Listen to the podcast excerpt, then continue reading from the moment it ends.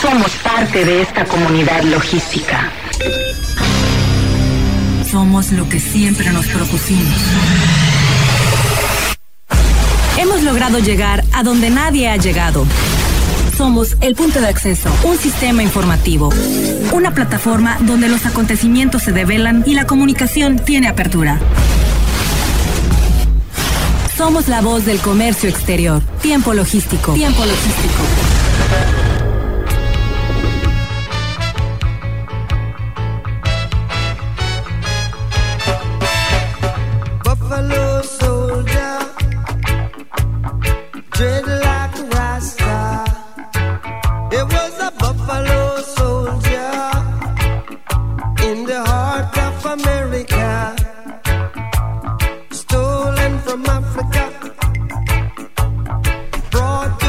¿Qué tal? Bienvenidos una vez más a su programa Tiempo Logístico.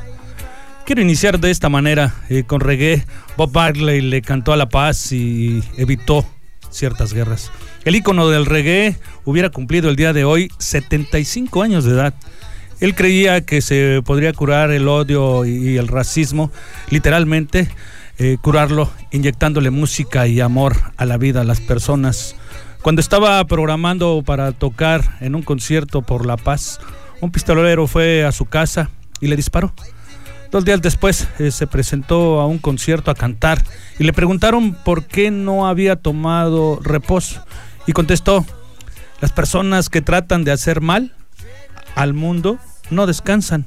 ¿Por qué habría de hacerlo yo? Ese era el legendario Bob Marley, que hoy cumpliría 75 años de edad. ¿Y quién no se ha enamorado con esas melodías? Caray, caray.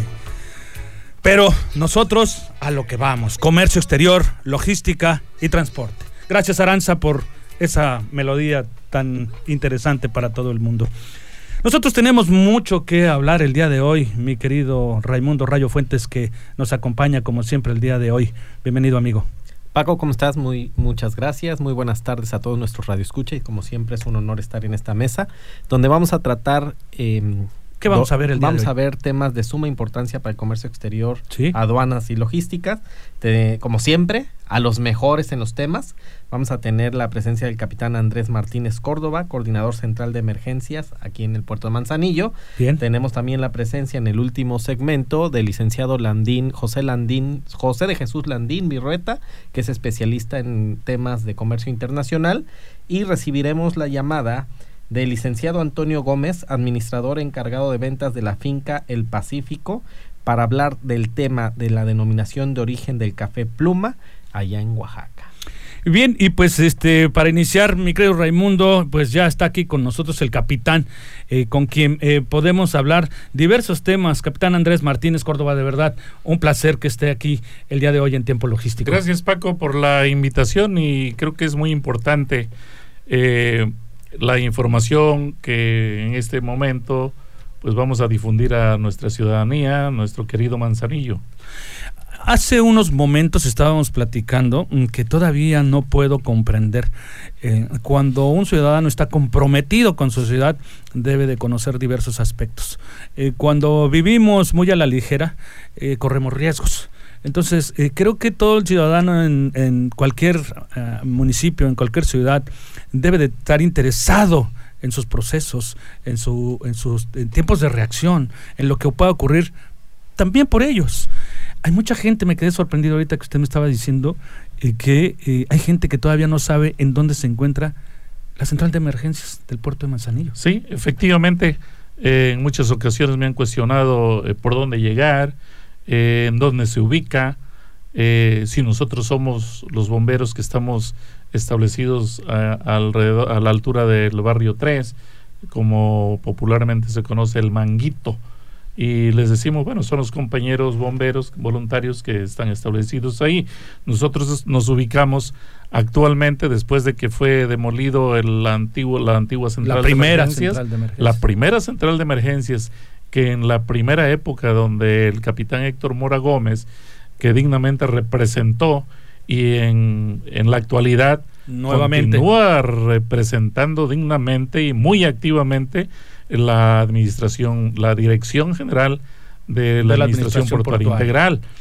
Eh, aunado a esto, pues eh, la importante labor en la inversión que se hizo con la nueva central de emergencias que se encuentra a un costado de las oficinas del, Centro Integral de Gestiones de la aduana. Como lo conocen todos, en, donde están las oficinas de la aduana. De la aduana, exactamente. Ahí inmediatamente está una puerta de acceso en donde se encuentran las nuevas instalaciones, pues con una infraestructura sorprendente que pues orgullosamente la represento en esta ocasión, que el capitán Héctor Mora me ha invitado a, equiparlo, a trabajar con él en el equipamiento, en el entrenamiento, capacitaciones y la atención más que nada en el binomio eh, puerto-ciudad, para que nosotros atendemos, atendamos no únicamente las emergencias del puerto, sino también como gran beneficio para la ciudadanía, atender todo lo que requiera en cuestión de emergencias y, problemas que adolezca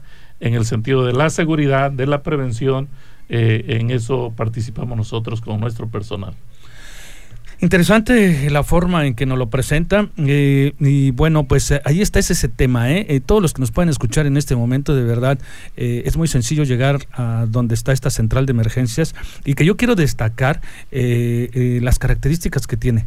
Señores, es de primer mundo. creo que son pocas las ciudades no lo conozco en su, en su totalidad, pero con estas características difícilmente hay otra eh, similar en el país.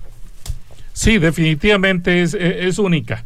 Tenemos conocimiento ya por información que, hemos obtenido coordinándonos con las demás APIs y definitivamente es, es orgullosamente lo, lo declaro. Manzanillo cuenta con, con un gran apoyo desde el punto de vista de seguridad, la atención de las emergencias y, y este en lo que pueda en lo que podamos nosotros atender en caso de que las entidades oficiales como es Cruz Roja y Protección Civil no pudieran eh, o fueran rebasados en su capacidad para atenderla. Nosotros tenemos aún el personal las 24 horas del día y, el equipamiento necesario para combatir incendios, para atención de urgencias médicas, para rescates vehiculares, derrames de, de productos químicos dentro del puerto y fuera del puerto. ¿Indirectamente están conectados al C4? Indirectamente sí estamos conectados, estamos atentos. De hecho, en muchas veces nos, nos llaman directamente cuando ellos ya han solicitado eh, el apoyo urgente de las otras entidades de, de prestadores de auxilio y nos llaman porque en, en, aquella parte pues les informan que no tienen capacidad, que las ambulancias andan en otros servicios o los equipos de bomberos de la, de bomberos voluntarios también están ocupados o andan en otro servicio, acudimos nosotros inmediatamente. Hay un tema muy importante que tenemos que comentar. En el movimiento de carga contenerizada, en el, momento, en el movimiento de carga dentro del puerto, hay riesgos, hay muchos riesgos continuamente.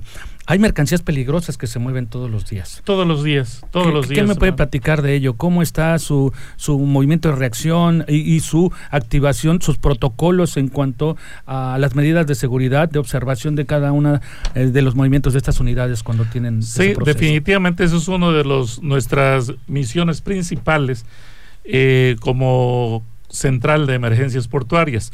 Eh, pues no quisiera minimizar ni menospreciar la actividad de los demás compañeros eh, de las entidades oficiales pero la central de emergencias pues no se no se ocupa solamente en extinguir incendios en este caso que mencionas de la carga contenerizada, nosotros revisamos previamente, antes de entrar al puerto, todos los vehículos y todos los contenedores que entran por mercancía peligrosa o llevan combustibles a los barcos.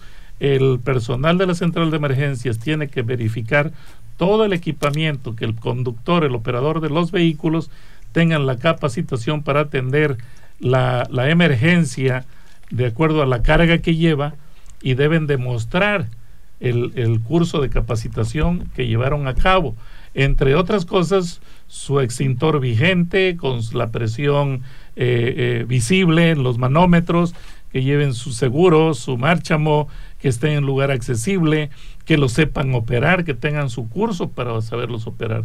Si llevan mercancía peligrosa, las botas o el equipo necesario para que él eh, eh, al bajarse a verificar, pues no voy a sufrir daños. Claro. Y si, y si ve él, si sabe qué producto lleva, él debe de saber cuál es la primera reacción. Esa es la ventaja de que se le exige.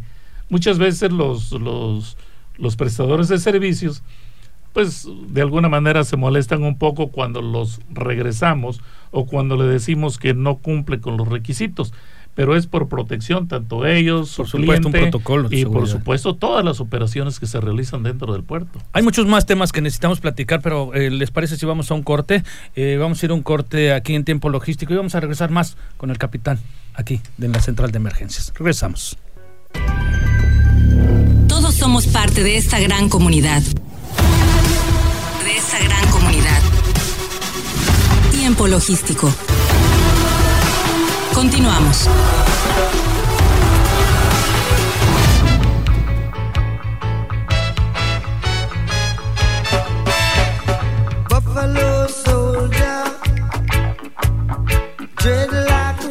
Bien, muchísimas gracias por continuar con nosotros. eh, y bueno, qué bueno con esa música, de verdad que, que celebre donde esté ese gran héroe del reggae. Vamos a continuar nosotros con el capitán Andrés Martínez Córdoba y por supuesto que antes de que iniciemos hay que darle la cordial bienvenida al maestro eh, colaborador de este programa, Oscar Urdiales. Bienvenido maestro, qué honor que esté aquí nuevamente con nosotros. ¿Qué tal Paco? Un placer saludarte a ti y a todos los amigos que siempre nos acompañan eh, de 7 a 8 martes y jueves en este su programa Tiempo Logístico, la voz del, comercio, exterior. Bienvenido, Tigre. Capitán, eh, hay temas eh, indiscutiblemente importantes que hay que abordar con usted y que son diversos. Es una gran cantidad eh, de temas que podríamos hablar con relación a esta central de emergencias y sus eh, momentos de reacción y, y- y- y qué tanto sirve a una ciudadanía, ¿no? Que no nada más sirve dentro del puerto, sino también colabora eh, con toda la emergencia que está en la ciudad.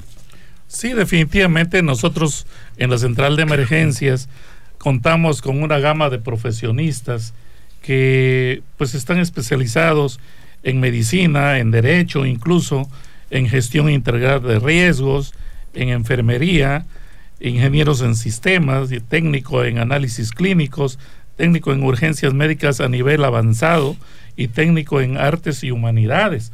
O sea que tenemos una, una gama de profesionistas que entienden bien de cómo tratar a la ciudadanía, a los pacientes, a todas aquellas personas que piden el apoyo de una, de un, de una entidad Ajá. de emergencia, ¿verdad? Claro. Entonces, eh, eh, eh, cuando no- a nosotros nos llaman directamente, acudimos, ya no preguntamos a, a Cruz Roja ni Protección Civil si pueden atenderlo o no. Cuando una persona llama directamente a la central de emergencia, que por cierto, eh, también es un poco desconocido el número, porque nos han preguntado en muchas ocasiones, ¿a qué número llamamos? ¿Verdad? Entonces yo en este momento les puedo eh, compartir El número. el número que es el 314 33 4701 y el 314 33 4702 esas dos líneas son en la central de comunicaciones que tiene la central de emergencias. Correcto. Yo lo repito, es el 33 314 314 33 4701 4702. y 4702. Correcto, correcto. ¿sí? Nos pueden llamar porque definitivamente yo, yo he sentido, ahora que, que me dio el encargo el capitán Héctor Mora, eh, pues he sentido que la gente cuando me pregunta, o sea, demuestra que no tiene conocimiento de la existencia de la central de emergencias y que pueden acudir al auxilio del personal técnico que se encuentra en las instalaciones. Correcto. servicio. Raimundo. Eh, capitán, em, hace un ratito platicaba sobre la prevención, seguridad y emergencia. ¿Cuáles son las, eh, las acciones que llevan en tema de prevención? En el tema de prevención, eh, dentro del puerto, eh, que es nuestra área primordial de competencia, para que no, no haya, no haya, no ocurra- ocurran accidentes o incidentes, es- diariamente se hacen recorridos para detectar condiciones y actos inseguros. En ese recorrido para detectar esas condiciones, eh, el operador o el, personal que va a bordo de la unidad para detectar esas situaciones, ellos se bajan, eh, eh, hacen contacto con el personal, con el encargado, con el responsable que esté haciendo algún trabajo en alturas, que esté utilizando un rotomartillo, que esté usando un, un cincel hidráulico o que esté haciendo diferentes tipos de actividades con riesgo, eh, se, le, se le llama, se le, se le llama la atención al encargado y que se proceda inmediatamente. No lo dejamos para más tarde, para otro día. Inmediatamente le llamamos la atención para que se corrija y si no se le suspenden los trabajos, si no los hace con seguridad. Ese es en ese aspecto. En, en los, los demás eh, puntos que se recorren es ver que el, que, el personal que está trabajando eh, pie a tierra o los que andan en vehículos, eh, la misma supervisión de las empresas, pues les, llamamos la atención, les decimos que no anden en exceso de velocidad, eh, también tenemos personal de vigilancia que hace esas funciones también, pero nuestro personal cuando, cuando está haciendo su recorrido, pues todo lo que observa eh, en cuestión de riesgos, eh, llama la atención o se coordinan con vigilancia o con el personal de operaciones cuando están, por ejemplo, derramando materiales, cuando se encuentran descargando los barcos, granos, este, eh, pellet, el, eh, eh, que, llevan, el, mineral que llevan, que cargan con los, a- los barcos con, con góndolas, todo ese tipo de, de, de prevención para evitar derrapes, para evitar este accidentes pues de la gente que camina Correcto. y vehículos que pierdan frenos por esas- esa causa, todos esos se van corrigiendo. Se Y- pide al personal que manden personal de limpieza para que la operadora efectúe la limpieza de las áreas con Estas riesgo son acciones internas dentro, ahora sí que dentro del puerto. dentro del puerto. ¿Alguna acción que lleven a cabo o pretendan eh, llevar a cabo para prevención a lo mejor en la ciudadanía? Porque una de las cosas que tiene y de lo, por lo cual nos está dando su número telefónico es que interactúa no solamente en emergencias portuarias, sino hay emergencias que se atienden fuera del puerto, ¿cierto? Claro, Bueno, el- de, de hecho, de hecho, perdón que lo interrumpa, capitán, pero hoy en la mañana, por ejemplo, hubo un siniestro en una habitación, casa habitación allá por el Colomo, en donde acudieron este el centro fuimos de en apoyo, fuimos en apoyo, llegó, al parecer fue la primera respuesta, la dio bomberos voluntarios Correcto. o protección civil, eh, pero cuando nosotros vimos y escuchamos por nuestro, nuestro sistema de comunicación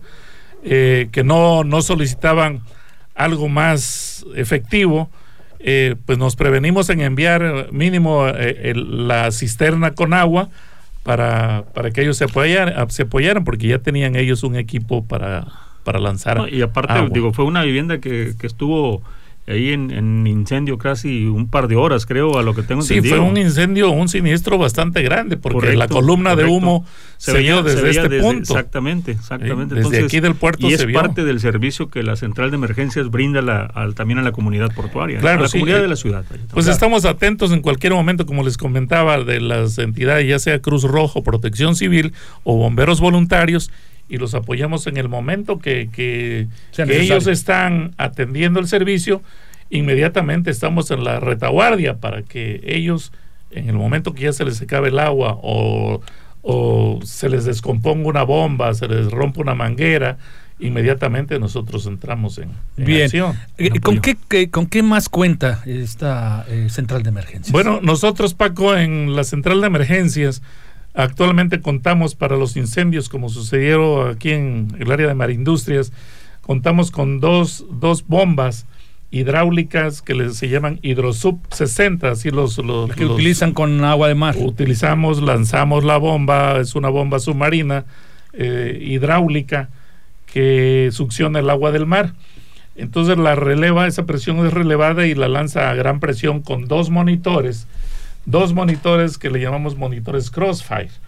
Esos monitores se, se instalan y tienen una manivela para dirigirla, para dirigirla al punto donde se desee combatir o enfriar.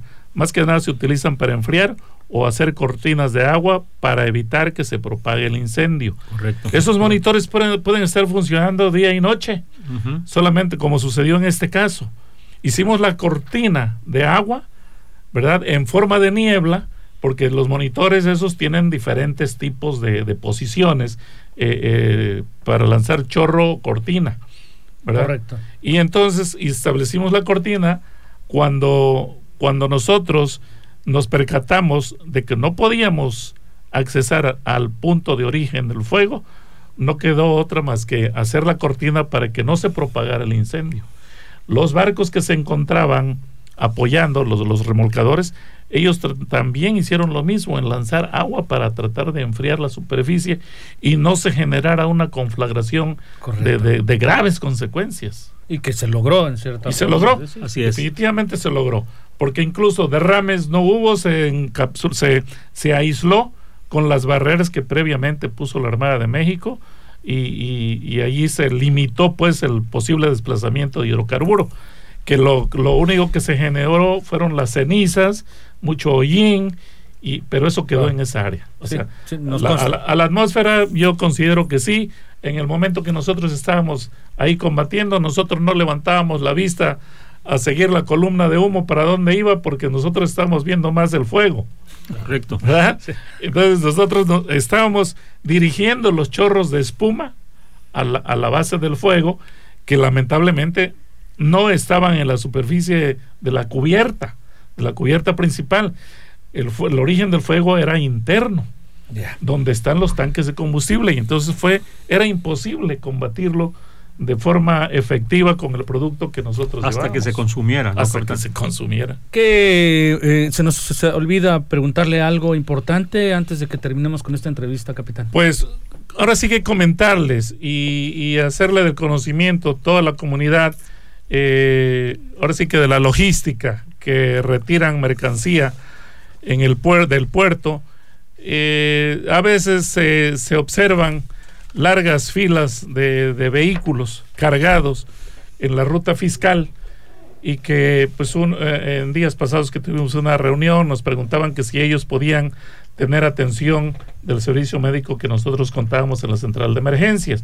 Y definitivamente para todos para todos los que los que circulen todos los que eh, se encuentren trabajando desempeñando algún servicio dentro del puerto Sí. y aún fuera, porque incluso si llega alguna persona mal de salud y, y que aunque no la conozcamos, que sea o demuestre que sea trabajador del puerto, lo atendemos también, porque es parte de la ciudadanía del que- con el que estamos comprometidos para darles atención. Pero en el puerto todos los transportistas que tengan algún padecimiento, todos los que tengan alguna enfermedad eh, repentina o crónica, eh, la vigilancia se encarga de andar haciendo recorridos en la ruta fiscal. Y cuando alguien le reporta que se encuentra mal de salud o que tiene algún padecimiento, nos avisan inmediatamente vía radio y acude la ambulancia con nuestros paramédicos. Ya lo, lo concentra a la central de emergencias, donde tenemos un médico las 24 horas del día. ¿Puede repetir el número telefónico en caso de ser necesario? En caso de ser necesario, el número telefónico a, las- a la central de comunicaciones es 314-33 4701 y 4702. Ahí está, ahí está el teléfono. Capitán, de verdad, pues muy agradecido con usted eh, por haber participado con nosotros en esta entrevista. Eh, eh, ¿Querías comentar algo? simplemente la importancia, agradecerle la visita, Sí. capitán, y la importancia de que toda la comunidad, tanto portuaria como de la sociedad, conozca los servicios que brinda esa central de emergencias. Yo creo que son es una de las centrales de emergencias este, de primer mundo. Sí, verdad. lo comentábamos al Este, primer principio. del es, algo que es digno de estar orgullosos de ella. Claro. Y, y yo creo que va a la par del, del, del puerto que tenemos, ¿no? Y de la comunidad, porque definitivamente, como bien decía el capitán, es muchísima la gente que acude. Y bueno, pues también hasta servicios médicos y emergencios que para todos los operadores, para los, los estibadores, la gente, los tramitadores, Todos, para todos. todos. Es un servicio de, de, de pronta eh, reacción y, y la verdad que estamos muy contentos y orgullosos de, de tenerla como está actualmente. Correcto, estamos muy de acuerdo contigo y de verdad que es cuando nosotros decimos que todos los ciudadanos del puerto de Manzanillo deben de sentirse portuarios. porque Portuarios, somos portuarios. orgullosamente portuarios. Todos, todos, todos, todos, todos. todos Correcto. los- Bueno, pues capitán, muy agradecidos con usted por haber participado con Gracias, nosotros en Paco. esta entrevista. Gracias, Raimundo. y a Oscar Gracias, también. profesor. Y este Un placer. pues cuando cuando tengan la oportunidad de visitarnos, eh, podemos, ahí- a recibimos estar, con todo ahí gusto. vamos a estar porque queremos hacer algo, incluso alguna, este, alguna comunicación desde la central de Por supuesto, vamos a radio, hacer un ¿no? trabajo bien interesante desde allá, mi querido Oscar. Claro que Órale, sí. pues. Capitán, muchísimas gracias. Nosotros Gracias, nos capitán. vamos a un corte. Por favor, no le cambie. Está usted en tiempo logístico. Todos somos parte de esta gran comunidad. De esta gran comunidad. Tiempo logístico. Continuamos.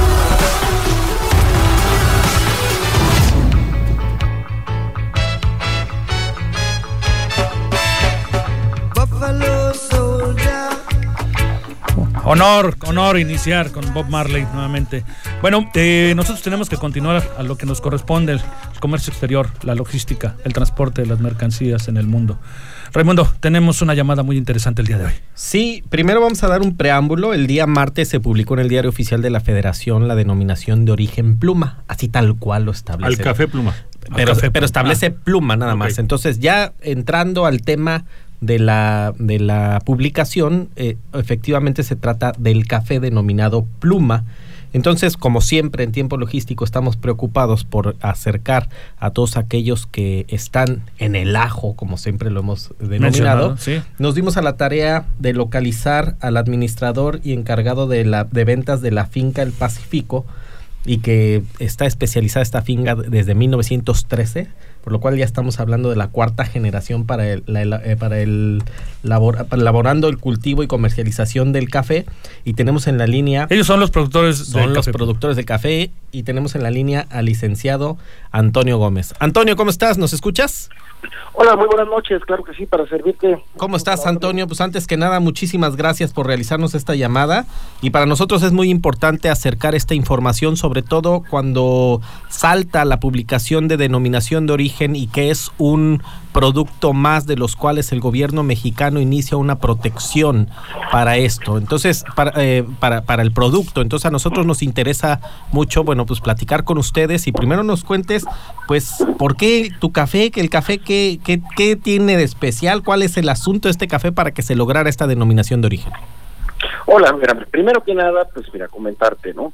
El café que se cultiva aquí en la, en la zona cafetalera de la Sierra Sur del estado de Oaxaca, pues es un café, la verdad, con pues con condiciones y, y con pues con temas que lo distinguen de, de los demás este cafés, o sea, cada región productora en diferentes estados, pues debe tener pues, las cosas que lo identifiquen, ¿no? De, de los demás productos. En el caso de nosotros, por ejemplo, te voy a hablar, yo pertenezco al municipio de Pluma Hidalgo, o sea, formo parte de pues de los aproximados 450 productores que integran esta zona cafetalera, que es el municipio de Pluma Hidalgo. Entran también los municipios vecinos como lo es pues San Pedro Pochutla, me parece Juquila y bueno, y otros otros municipios por ahí, si no, para no este comer mucho tiempo, ¿sale? Entonces, en el caso de Pluma Hidalgo, lo que lo caracteriza es su cercanía con el mar, su posición geográfica, estamos a 25 kilómetros en línea recta al mar, ¿sí? Entonces, por consecuencia, la combinación pues de las corrientes de aire que vienen de la montaña con la brisa del Pacífico generan microclimas que le dan atributos únicos al café que se cultiva aquí en la zona de Pluma Hidalgo. Sí, el café Pluma pues es un café pues muy este codiciado, sí, la verdad que gentes de muchas partes del mundo pues están en pues la verdad que puedo decir que pues necesitan de, de este café de esta calidad, del cual su producción es súper limitada. Sí, aquí en, en la zona, pues te puedo decir que pues, es súper limitado. O sea, muchos conocen el café pluma nada más de nombre, más sin embargo la pregunta del millón es verdaderamente será de la variedad típica, de la variedad pluma, la cual cuenta pues con pues con estos atributos únicos, ¿no? Pues que son pues un exquisito sabor, sí, un agradable buquet, una acidez acentuada, un excelente aroma, sí, sus notas pues que, que distinguen pues este este café van de pues de notas muy afrutadas, sí, su aroma y su intenso aroma chocolatado que lo caracteriza de los demás, ¿no? Sí, es una la variedad típica, sí es una arábiga, sí, entonces este es un café la verdad que, que muy codiciado y pues que grandes conocedores en el- como el mercado pues japonés como el mercado este alemán sí, lo, lo prefieren no Y, y Perdón. Ok, eh, Antonio, tu servidor Oscar Urdiales también. Y, y es, fíjate que cuando precisamente lo que acabas de decir en el diario oficial de la Federación, lo describen precisamente como lo decías, un agradable buque, exquisito sabor, acentuada acidez, excelente aroma y leve de cuerpo. Es decir, es. y, y, y gracias por, por ilustrarnos, porque cuando sale la denominación de origen al café pluma, pues realmente no teníamos la idea, yo no tenía, tu servidor no tenía la idea, pero entiendo entonces que es la región pluma, en Pluma Hidalgo, ¿no? De ahí nace, y, y me llama la atención que esté muy cercano a la costa, ¿no? A 25 kilómetros de la costa, cuando la referencia que tengo yo de, un, de una zona cafetalera, pues es un poquito más de frío, más, más de una parte alta, y, y como bien dices, bueno, pues esa combinación, esa combinación de, de, de la cercanía de la costa y de De los Eh, aires de la montaña con la brisa. Exactamente, qué padre, qué padre eh, aroma debe de estar tomando esto. Y, y ahora, ¿qué sigue? ¿Qué sigue después de que, de que ya se obtuvo esta denominación? Nos queda muy claro que es muy importante para ustedes para poder promocionar y comercializar a los países que ya dijiste, pero ¿qué sigue una vez que tengas una denominación de origen? Bueno, me parece que, bueno, ahorita ya se quedaron trabajando en el tema de la norma, ¿no? Sí, la norma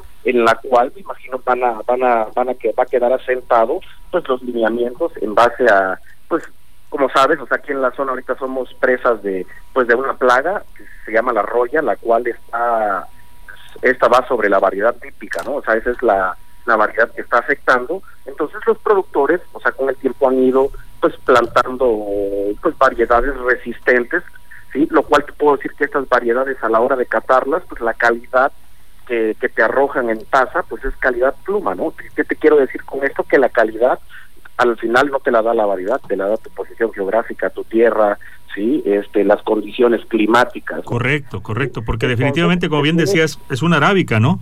Así es, es una arábiga. Entonces Ajá. tienen que, en la norma tiene que quedar asentado cuáles son las variedades que van a, a poder este pues os- ostentar la denominación de origen. ¿no? Para, para ustedes comercialmente, me queda claro la, la potencialización que van a tener con el, del producto con esta denominación de origen, pero platícamelo, o sea, ¿qué, ¿qué tan importante para ustedes es esta lucha de haber conseguido esta denominación?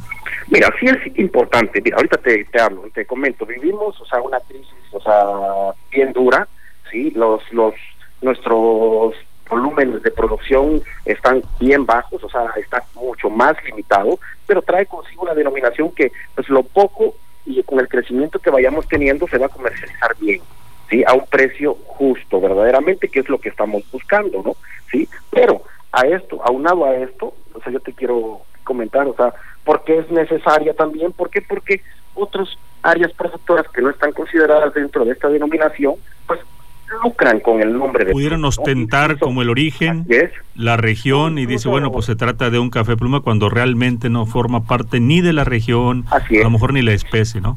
Así es, y a lo mejor ni siquiera los productores, ¿no? sino las transnacionales, las empresas que acaparan el café, al tener volúmenes, comercializan y fijan lotes con determinados este, compradores de otros este, países, ¿sí? Y los comercializan como pluma, ¿no? Porque no está regulado, ¿no? Porque el nombre, pues, no tenía un candado, ¿sí? Entonces, esto al final nos pegaba, ¿no? Porque, te repito, o sea, la gente decía, oye, pues este es el pluma, ¿verdaderamente estará tomando el pluma? ¿Sí? Entonces, ese es el, el detalle, ¿no? O aquí en Pluma, te digo, o sea, la producción a lo mejor de aquí de, de nuestro municipio, ¿sí? Pues a lo mejor nada más en unos meses en el estado de Oaxaca se la consumen, pues no, entonces te puedo decir que verdaderamente es bien, bien escaso, ¿sí? En el caso de, de un servidor, sí, o sea, trabajo con mi padre, soy la cuarta generación laborando en la finca, sí, estamos, pues todo el tiempo tenemos un sistema de, de nuevas plantaciones año con año, sembramos 20 mil plantas, 20 mil plantas, 20 mil plantas, entonces nuestro futuro para, para nuestro caso pues es prometedor, pero no nada más es tener la producción, sino es tener un mercado y tener un precio, ¿sí? Un buen precio, ¿para qué? Para en consecuencia poder pagar mejor a nuestros trabajadores y darles mejores condiciones de vida en la finca, pues, ¿no? Porque pues a consecuencia de irnos, irnos bien a nosotros como productores, pues también se beneficia la gente que labora en el campo. Sí, por ¿Por qué te supuesto, es una cadena, un círculo virtuoso, ¿no? Así es. ¿Por qué? Porque con la caída de los precios del café, desafortunadamente, el café pues se rige en la bolsa de Nueva York, sí, todos los días abre, cierra, sí, y nos regimos, sí, por la producción mundial, ¿no? Cuando es como que la parte injusta, ¿sí? porque nuestro café, te puedo decir que se caracteriza por tener procesos rústicos artesanales, Claro. ¿sí? amigables con el medio ambiente. Por En- supuesto. En, en la finca de un servidor tenemos 33 hectáreas de reserva ecológica, todo nuestro cultivo es bajo sombra, ¿sí? Somos, tenemos un café amigable con las aves, ¿sí? Entonces, no nada más vendemos café, sino vendemos conciencia ecológica, ¿sí? Y vendemos una cultura, una tradición que se nos ha venido transmitiendo generacionalmente. ¿no? Antonio, pues la verdad es que muy amplia tu explicación. Eh, te agradecemos mucho que, que hayas aceptado participar en este programa y a nosotros nos gustaría saber dónde el público que nos escucha por Radio Turquesa en Manzanillo y por internet En cualquier en parte cualquier del parte del mundo. mundo y por Spotify también en cualquier parte del mundo, dónde pueden encontrar tu café, el café de ustedes y dónde los pueden localizar a ustedes. Y por supuesto que cuando vengas a Manzanillo, vengas aquí a este a esta cabina de radio, a este estudio, para que eh, podamos decir nosotros con ya con las propias palabras de la degustación de ese No, café. más, mándenme, mándenme sus datos y yo les hago llegar una muestra. No, no esperaba menos, mi ¿No? estimado Toño. No, No, no menos. nos digas. No nos digas, porque te agarramos la palabra. Todos somos son cafeteros las, aquí. son de las cosas bonitas que Sí, tienes. son este los trabajo. placeres de la vida. y aparte el café, digo, ¿quién no toma café? no? Es un comote claro. y es alguien que, que, que se apetece. Fíjate como frase, una frase es el favorita. mejor mañanero, Sí, señores. Sí, sí, sí, es correcto. Así es. Bueno, en duda. Nada más como para, para cerrar, bueno, lo podemos, o sea, mi, mi café lo puedes en, puedes- en la página en Facebook, puedes buscar Finca El Pacífico, te pueden escribir, con gusto les pues les resolvemos todas las dudas y podemos ahí ver la mecánica de cómo hacerles llegar este nuestro producto.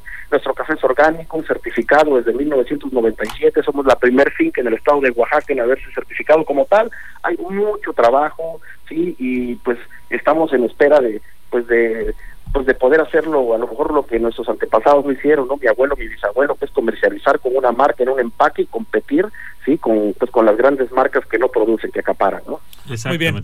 Pues qué gusto haber hablado contigo, de verdad. Muchas gracias. Muchísimas gracias y esperando eh, poder tener otro contacto contigo eh, para poder ampliar un poco más el tema ahora sobre los temas de la exportación del café. ¿Te parece Claro bien? sí, me parece muy bien. Agradecidos contigo, por supuesto, Raimundo. Muchísimas gracias Antonio y pues estamos en contacto. Gracias. Estamos en contacto. Hasta luego. Buenas No- noches. buenas Gracias noches. Vamos a hacer un corte nosotros. Regresamos. Está usted en tiempo logístico. Todos somos parte de esta gran comunidad. Tiempo logístico. Continuamos.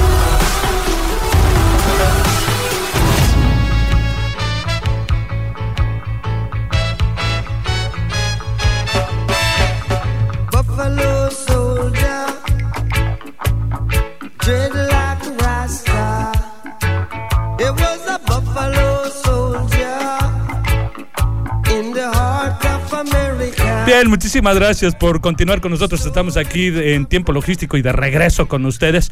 De verdad que hay que cambiar el espíritu en un instante porque de la risa pasa a la seriedad en un, en un solo momento. Mi querido Raimundo, tenemos más información. Hay que mandarle saludos a todas las personas que eh, interactúan con nosotros, por supuesto, a través de las redes sociales, del Facebook, de tiempo logístico, del fanpage de Facebook. Sí, claro. Antes que eso, permíteme dar un anuncio. Este día sábado en la Universidad ITEXE va a haber una campaña de salud visual. Para todos aquellos que estén interesados en asistir, eh, por favor contáctense con nosotros. Eh, tienen descuentos, hay formas de pago, eh, facilidades, forma de pago. Entonces, si tienes algún problema visual, por favor acude a la Universidad ITEXE este sábado que va a haber una campaña.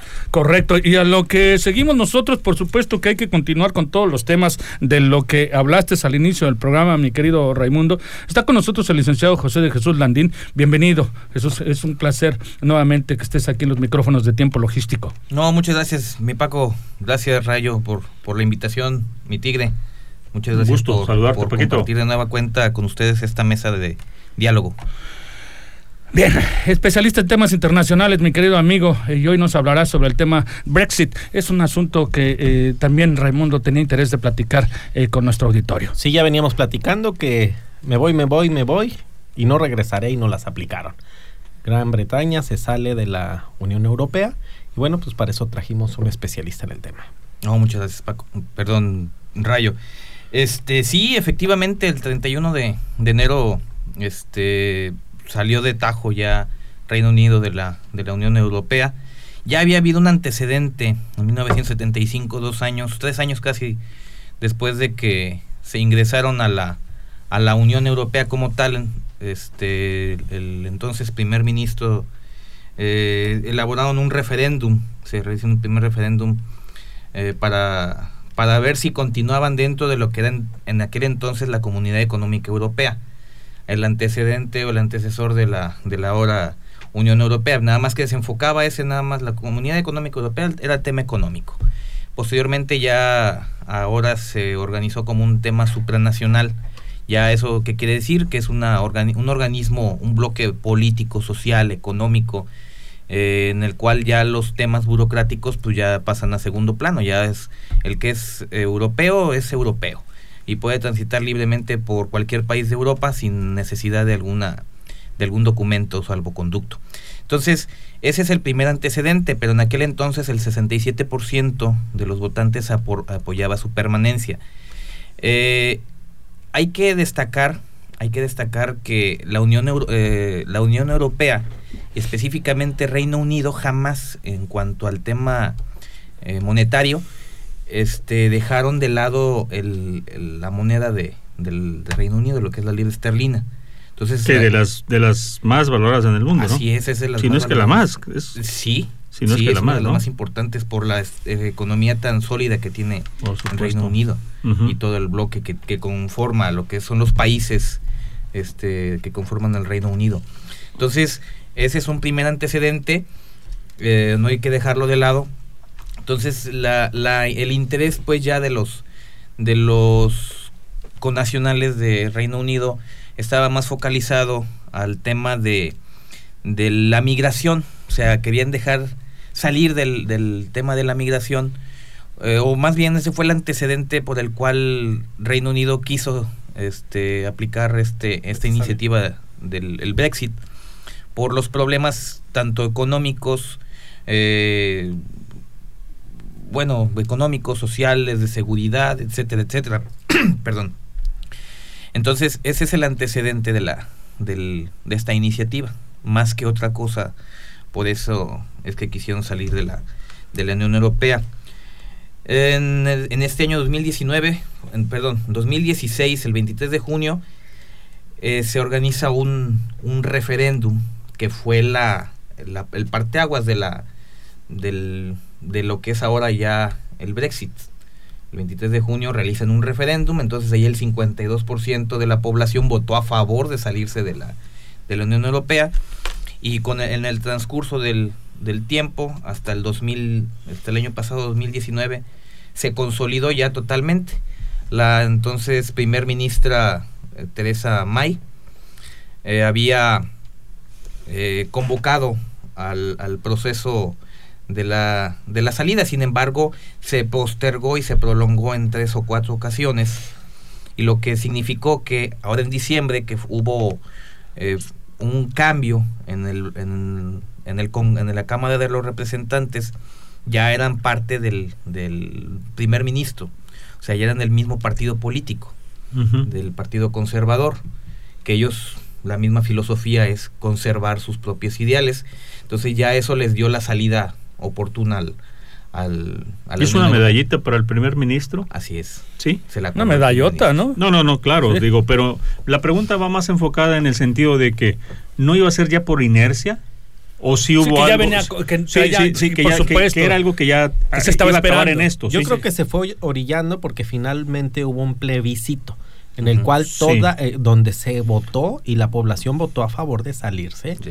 de la de la unión. Entonces, políticamente hubiera sido la tumba del primer ministro si no lo hubiera acatado. Sí, no. Ah, no, claro, claro. Me queda claro de que ante un plebiscito pues colgó. tienes que actuar en esa condición, ¿no? Pero eh, ya una vez que la gente lo pide, bueno, yo creo que sí, sí es la medalla, esa era la pregunta, ¿no? A lo mejor ya venía, era algo que tenía que terminar. Sí, ya venía encaminado. Ya Exacto. venía encaminado. Pero el, el, el, ¿cómo se llama? El impulso final que le dio, sí, la, fe- la verdad, sí se llevó la, se colgó la medallita porque desde que entró como primer ministro Boris Johnson, él desde el primer momento dijo que se iban a salir antes del tiempo que tenía previsto. Ajá. Ah, ok. Ya era una promesa. Ya era una promesa de él. Perfecto. De- de- desde que Y él al final nada sucede hasta que sucede, ¿no? Así es. O sea, digo, a final de cuentas ya tenía tiempo y, y sí, entonces sí fue un impulso importante. Así es, demasiado importante el que haya llegado al Partido Conservador a la Cámara de los Representantes. En ¿Qué dato en eh, importante nos falta eh, destacar? Pues en realidad es en cuestión eh, comercial con respecto a México no hay una mayor repercusión este Ni favorable ni adversa. no no no no se, se mantiene la misma la misma condición económica puesto que el, el bloque eh, México firma un acuerdo en el año 2000 un tratado de libre comercio con la Unión Europea y el, el tema del Brexit no repercute tanto porque en eh, se va a ir dando poco a poco la salida o paulatinamente la salida de, de Reino Unido de la Unión Europea. Entonces, aquí lo que tiene que hacer México es iniciar acuerdos o negociaciones con, la, con el Reino Unido para firmar algún acuerdo comercial, algún tratado de Que están comercio. abiertos. Así es. Totalmente. Y las dos partes están abiertas. Claro, por Así es. supuesto. Sí, sí. Amigos, pues este se nos fue un programa más, un placer de verdad, como siempre, Oscar, eh, maestro, eh, que eh, el otro día estaba viendo la, la estadística y ya son 10 años de tu participación. Sí, así es, fíjate, como no. La semana como dijo- pasada- como dijo Sariñana, casi sin querer.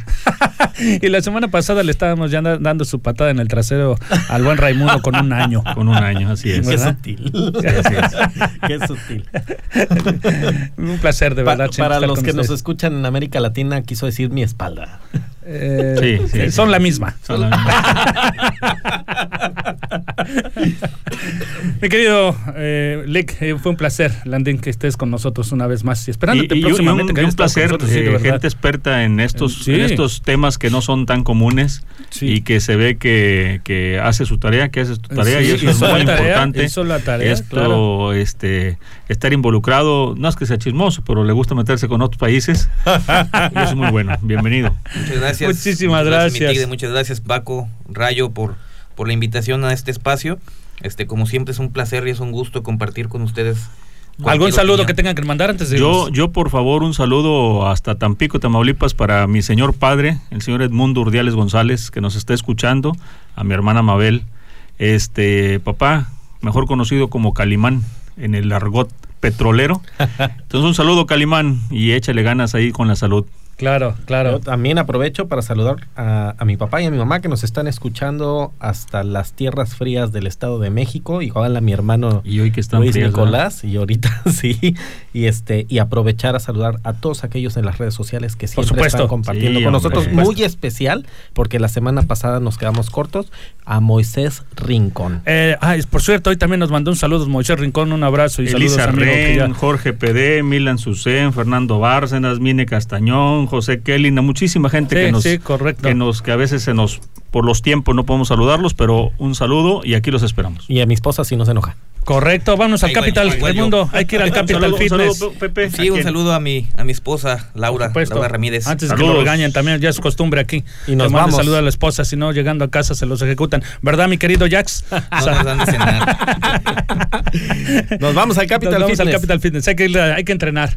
Gracias, Aranza, en los controles eh, y bienvenido al Astro. Se despide de tiempo logístico su amigo Paco Tobar.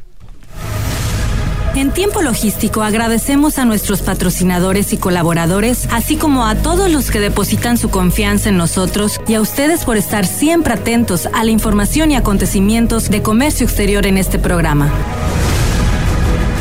Todos somos parte de esta gran comunidad. Todos somos la voz del comercio exterior. Tiempo logístico. Tiempo logístico.